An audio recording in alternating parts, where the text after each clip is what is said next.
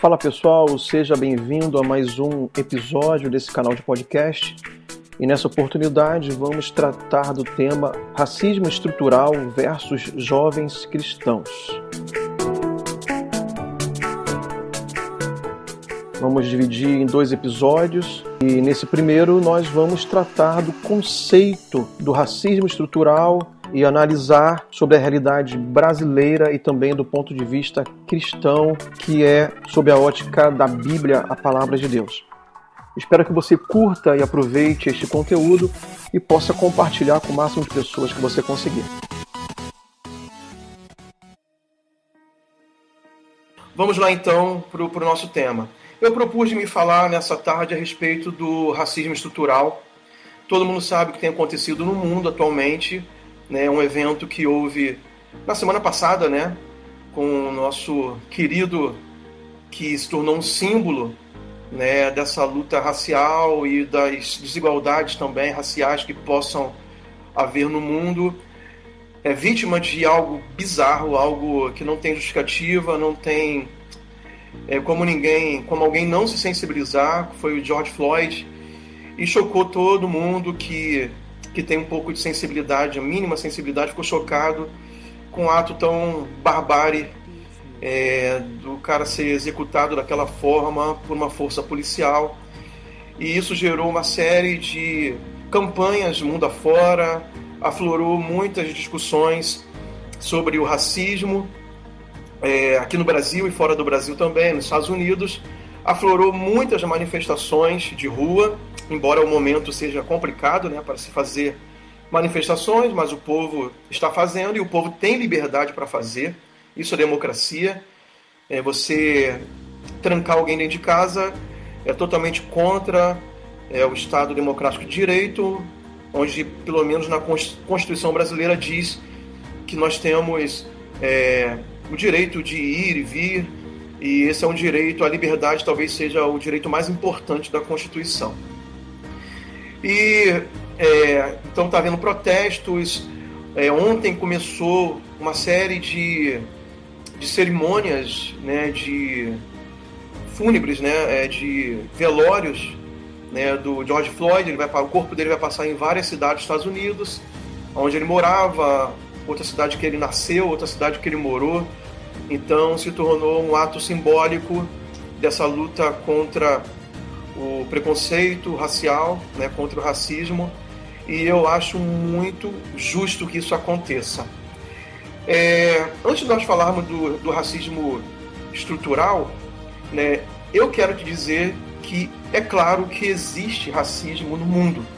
A gente nunca vai poder negar isso, né, porque os fatos estão bem à nossa frente, e não somente por essa situação do George Floyd, é, mas isso aí, quem é negro sente literalmente na pele todos os dias, não somente no Brasil, mas em qualquer lugar do mundo, eu creio. E eu quero falar isso, né? O racismo é, é uma das formas de preconceito. Né? A origem de tudo é o preconceito. E o preconceito, ele é inerente ao ser humano. E existe agora várias classificações, várias classificações de preconceitos. Né? Uma delas é o racismo, tem a xenofobia, tem o machismo e tem a homofobia, tem vários outros tipos de preconceitos, alguns raciais, outros por gênero, outros por aonde a pessoa nasceu, mas tudo isso é ligado a preconceitos, que é inerente, como eu já falei, inerente ao ser humano. Infelizmente, nós temos na nossa natureza caída essa tendência de criar conceitos prévios. Preconceito é o quê? O pré-conceito. É você ter um conceito antes realmente de você é, conhecer a pessoa ou poder formar um juízo de valor honesto sobre determinada pessoa. Você já cria um conceito prévio e normalmente um conceito injusto porque é prévio a respeito de alguém ou de um povo ou de uma situação qual, qual que seja. E isso é muito complicado, né? É, é interessante. É, quando a gente vai para a Bíblia, a gente vê né, que tem casos de preconceito na Bíblia. Eu vou dar um exemplo aqui interessante para você. É, acho que todos aqui conhecem a história do profeta Jonas. E a história do profeta Jonas ela é uma história intrigante, né? Porque ele era um profeta do povo de Deus, um profeta em Israel, e Deus dá uma ordem para o profeta Jonas para ele ir até Nínive, né? Para ele pregar o evangelho para aquele povo, para aquela cidade que era outra nação, para que aquele povo se arrependesse, senão o juízo de Deus viria sobre aquele povo. É, Jonas ele não aceita né, a, comissão de Deus, a ordem de Deus. Ele vai para o lado contrário, ele vai para outra cidade completamente é, geograficamente distante, o lado oposto de Nínive. E todos nós sabemos que acontece na história. Né? Há uma grande tempestade no barco, é, na viagem de barco que Jonas fazia. Os tripulantes descobrem que Jonas era o culpado daquela tempestade e jogam Jonas no mar ele é engolido por um grande peixe e vomitado justamente lá em Nínive, aonde era a vontade de Deus que ele estivesse. Né? Então, é, Jonas é colocado lá é, em Nínive forçadamente contra a sua vontade. E chegando lá, ele não fica feliz com nada daquilo, ele não entendia aquela ordem, mas ele, enfim, ele prega o evangelho. E para surpresa dele, há um avivamento nacional, um avivamento coletivo naquela cidade e todo mundo se converte, todo mundo se arrepende e há uma comoção é, espiritual naquele lugar. E Jonas não fica nem um pouco feliz com aquele resultado. É, e se a gente não entender o contexto disso, a gente vai é, pensar que Jonas era apenas um profeta teimoso ou um profeta desobediente, mas não era bem o caso de Jonas esse. A situação que Jonas ele era o que? Ele era um profeta nacional e nacionalista.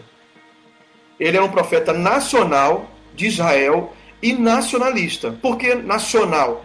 Porque ele acreditava, assim como todos os outros israelitas naquele tempo, estamos falando do Antigo Testamento, né?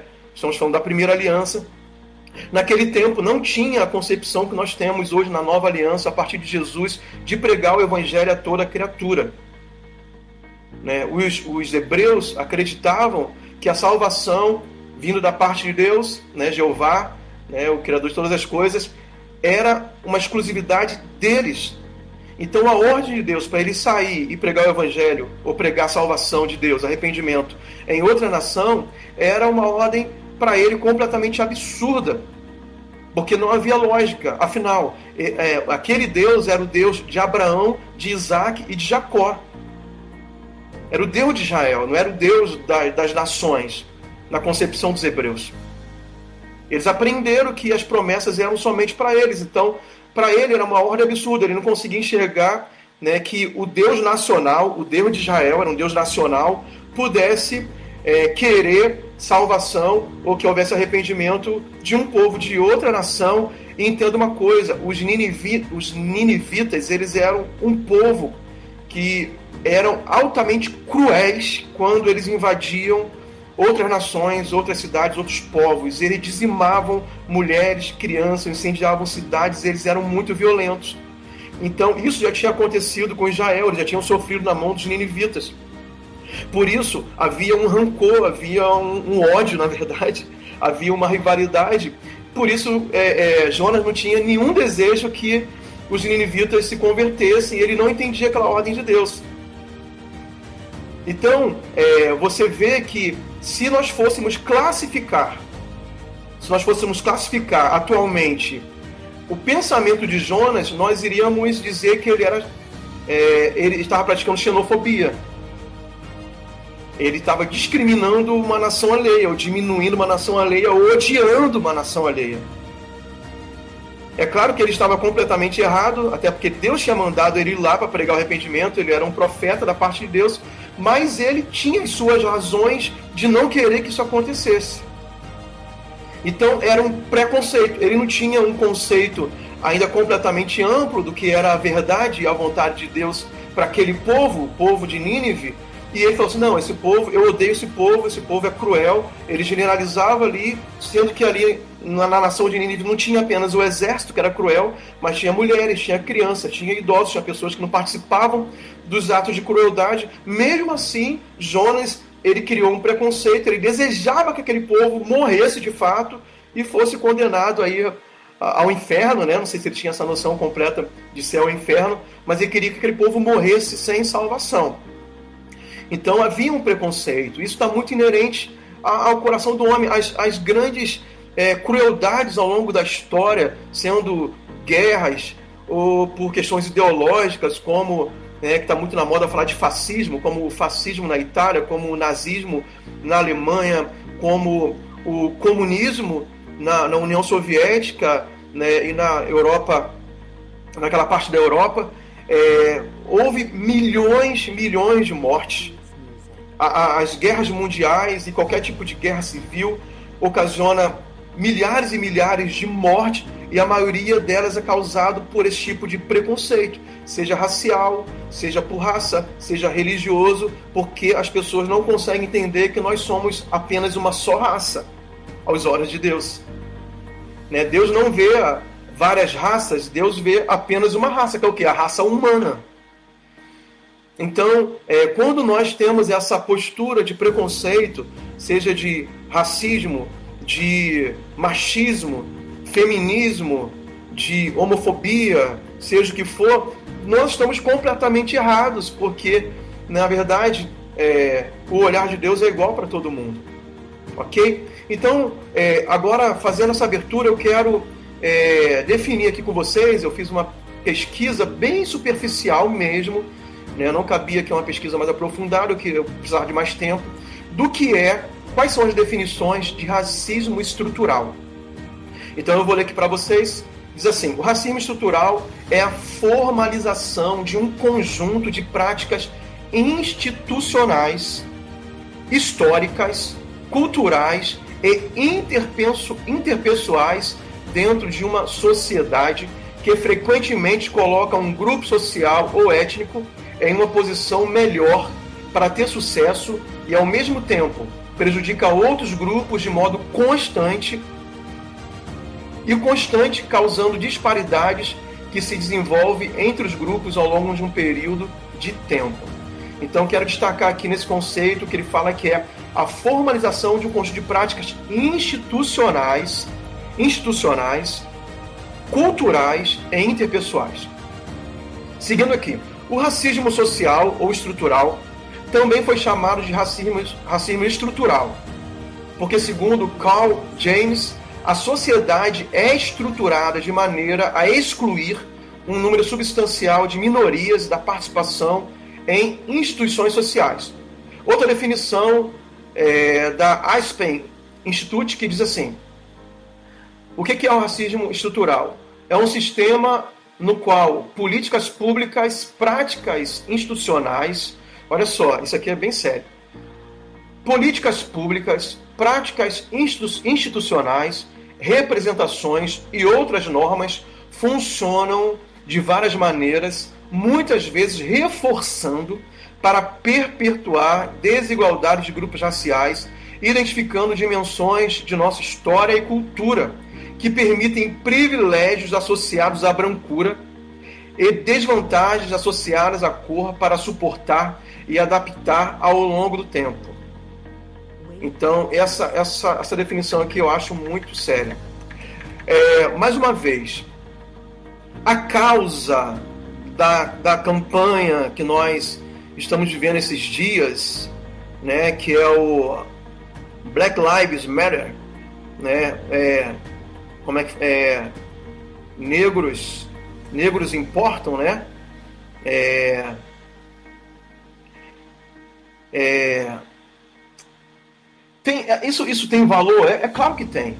A causa é nobre? É nobre, a causa é nobre. A causa é muito nobre. As campanhas são válidas.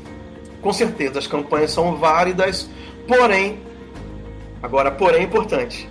Porém, eu quero fazer algumas ressalvas a respeito de algumas sutilezas encontradas nas campanhas.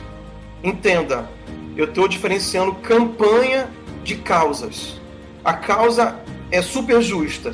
É super justa. A campanha é legítima? Sim. Mas cuidado com as sutilezas encontradas ou ocultas, escondidas nas campanhas que você entra.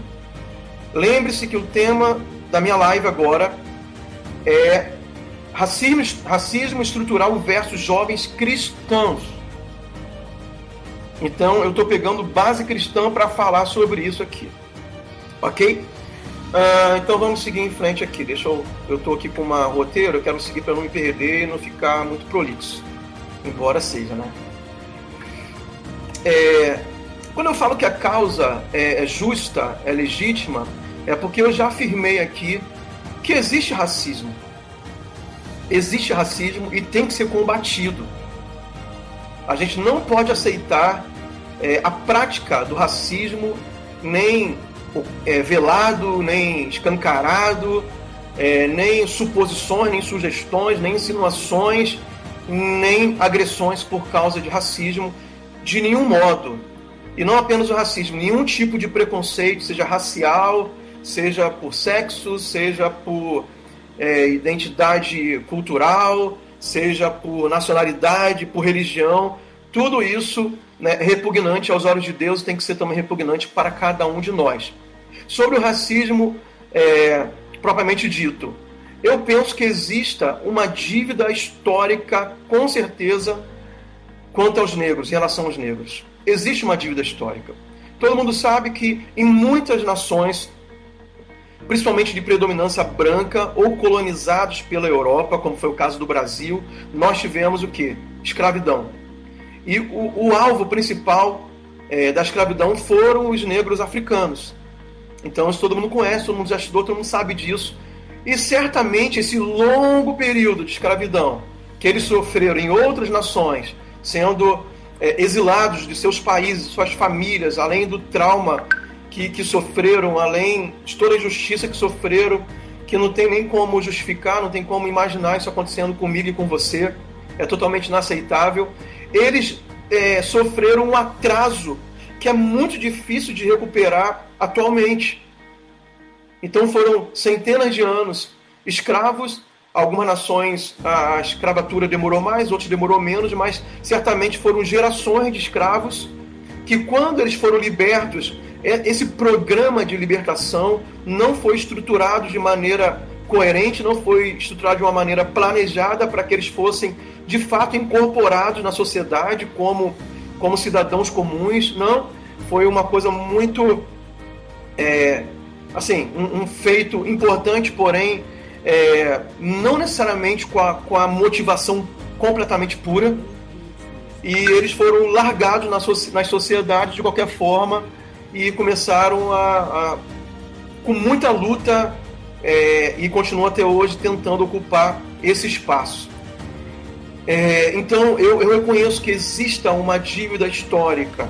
E quando nós olhamos, por exemplo, o Brasil, que tem uma, muitos negros né, é, é, representados na, na, nossa nação, tem uma população negra muito grande, é, a gente tem que, tem que realmente reconhecer que eles não ocupam é, como deveriam os locais é, de mais destaque na sociedade como os brancos ocupam.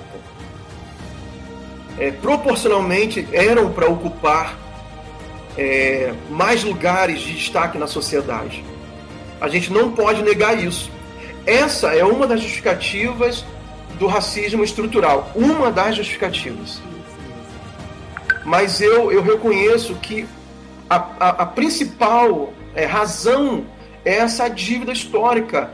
É, vai ser, é, não, não, vai ser e não foi, né, é, em, em cento e poucos anos, aí 140 anos mais ou menos da, da abolição da escravatura no Brasil, que conseguiu-se, e talvez não foi feito um esforço necessário para que os negros tivessem é, o, seu, o seu lugar garantido de forma justa na sociedade.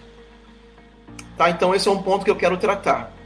É, agora, quando nós pegamos o conceito do racismo estrutural, a gente tem que analisar o que está por detrás disso para a gente saber se aceita ou não essa, essa teoria né, que existe no Brasil um racismo estrutural completo. Talvez em algumas coisas possa identificar que sim, mas em outras não. Então, essas outras nós temos que ter uma, uma visão clara do que se fala, principalmente da questão ideológica que está por detrás da defesa das minorias no Brasil e em vários outros países do mundo. Então, o que que, o que, que fala o, o, falam os teóricos né, a respeito, a respeito da, do racismo estrutural. Eles vão falar o que? Nós já lemos lá. Deixa eu voltar aqui. Que é um sistema de políticas públicas e práticas institucionais hum, que funcionam para reforçar e perpetuar essa desigualdade. Então, esse ponto é um ponto importante para a gente analisar e criticar. Será que realmente, atualmente no Brasil, as políticas públicas elas ainda estão a serviço de perpetuar as desigualdades raciais? Será que isso é uma verdade ou se isso é uma falácia? Ou a gente pode acreditar no que as pessoas dizem? Por exemplo, eu vou logo falar sobre a polícia, porque a polícia está muito em destaque hoje porque, por causa daquilo que aconteceu nos Estados Unidos. Foi nas mãos de policiais que George Floyd morreu de uma forma terrível. Então a gente vai acreditar né, no que dizem os progressistas, socialistas de plantão, em que a polícia é racista. Eu estava até conversando com a, com a minha filha, que é Giovana, esse assunto nesses dias. Será que a polícia é racista? Porque a polícia é uma instituição do governo, do Estado. Será que a gente pode dizer que é? Então vamos analisar, vamos pegar o Brasil.